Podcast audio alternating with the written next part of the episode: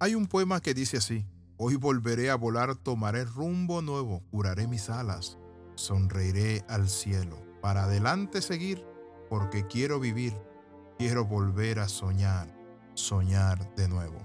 Bienvenido al devocional titulado Volver a volar.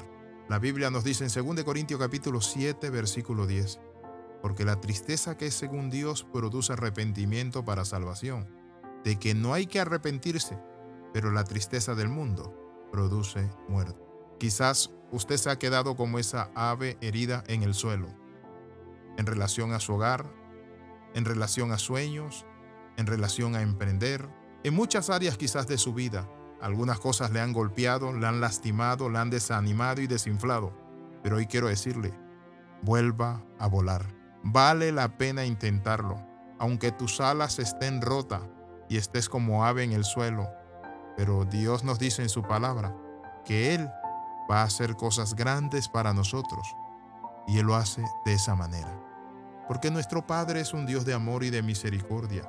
Las escrituras nos muestran que hay dos tipos de tristeza cuando el hombre falla, cuando el hombre siente la culpa, en las cuales vamos a meditar en este devocional. La primera de ellas es la tristeza según el mundo.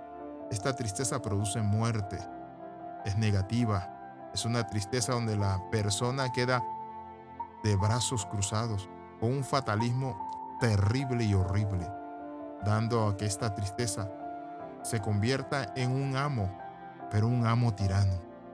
Levántate, levántate en Cristo Jesús. Le fallaste al Señor. La Biblia dice que si confesamos nuestros pecados, Él es fiel y justo para perdonar nuestros pecados y limpiarnos de toda maldad. Conozco a gente que una vez que le falla al Señor dice, para ser hipócrita mejor me quedo en mi casa. Ya no voy a la iglesia, ya no me reúno con personas que aman y sirven al Señor. Pero eso es uno de los peores errores que uno puede cometer. Te una pregunta cuando le fallaste a Dios, tu corazón se dolió y hasta el día de hoy te duele haberle fallado. Si eso tienes es porque el Espíritu de Dios está en ti y te redarguye porque tienes conciencia, porque las personas que te apartan de Dios ¿Saben qué pasa? Entran en un estado de esclerocardía y ya no reaccionan. Me han llamado muchas personas que en otro tiempo servían al Señor y me han dicho, yo quiero volver a la iglesia, quiero volver, pero no sé cómo salir, no sé. Y por más que uno trata de ayudar a muchas personas, estas no salen. ¿Saben por qué? Porque no tienen decisión ni determinación. Porque quieren buscar a Dios cuando las cosas se le ponen difícil, cuando están en prueba, cuando tienen amenaza de cárcel, o cuando están enfermos o cuando están en una situación de muchas crisis familiar. Dios no quiere que tú tengas las tristezas del mundo, porque esa tristeza del mundo hizo que Judas se ahorcara, se autocastigara.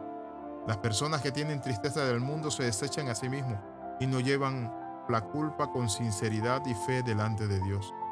¿Cómo? ¿Cómo puedo hacerlo? Siguiendo en la misma condición, Dios nos describe que nosotros podemos tener una actitud, una actitud positiva o negativa. Noten lo que dice Job. Y encubrí como hombre mis transgresiones, escondiendo en mi seno mi iniquidad, porque tuve temor de la gran multitud. Y el menosprecio de las familias me atemorizó y callé y no salí de mi puerta. Muchas veces hay personas así, que llevan la culpa, no salen de su puerta. Usted tiene que buscar a alguien de extrema confianza Usted tiene que sacar, dice la palabra del Señor, que cuando nosotros callamos, encubrimos nuestros pecados, pero el que los confiesa y se aparta alcanzará misericordia. Por eso Job decía, si encubrí como hombre mis transgresiones, escondiendo en mi seno mi iniquidad, porque tuve temor de la gran multitud, y el menosprecio de la familia me atemorizó y callé y no salí de mi puerta. Job 31, del 33 al 34 de la versión Dios habla hoy. ¿Es esta su condición? ¿Tiene usted vergüenza mayúscula por un pecado voluntario que se dejó llevar usted de placer, por error o simplemente lo hizo voluntariamente? ¿Se enredó en una aventura? ¿Tomó algo que no era suyo? Yo no sé qué es lo que usted hizo, pero sí le puedo decir algo. Él te dice hoy, acércate con confianza al trono de la gracia para que hayas el oportuno socorro y yo te pueda quitar la culpa, el dolor y la vergüenza que estás llevando en tu vida. ¿Quiere hacerlo? Le invito a orar. Padre, en el nombre de Jesús confesamos nuestro pecado.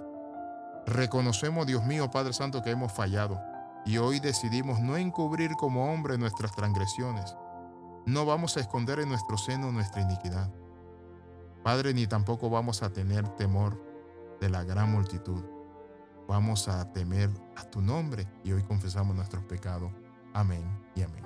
Escriba al más 502 42 45 60 89. Le saluda el pastor y capellán internacional Alexis Ramos. Un abrazo. Bendiciones de lo alto.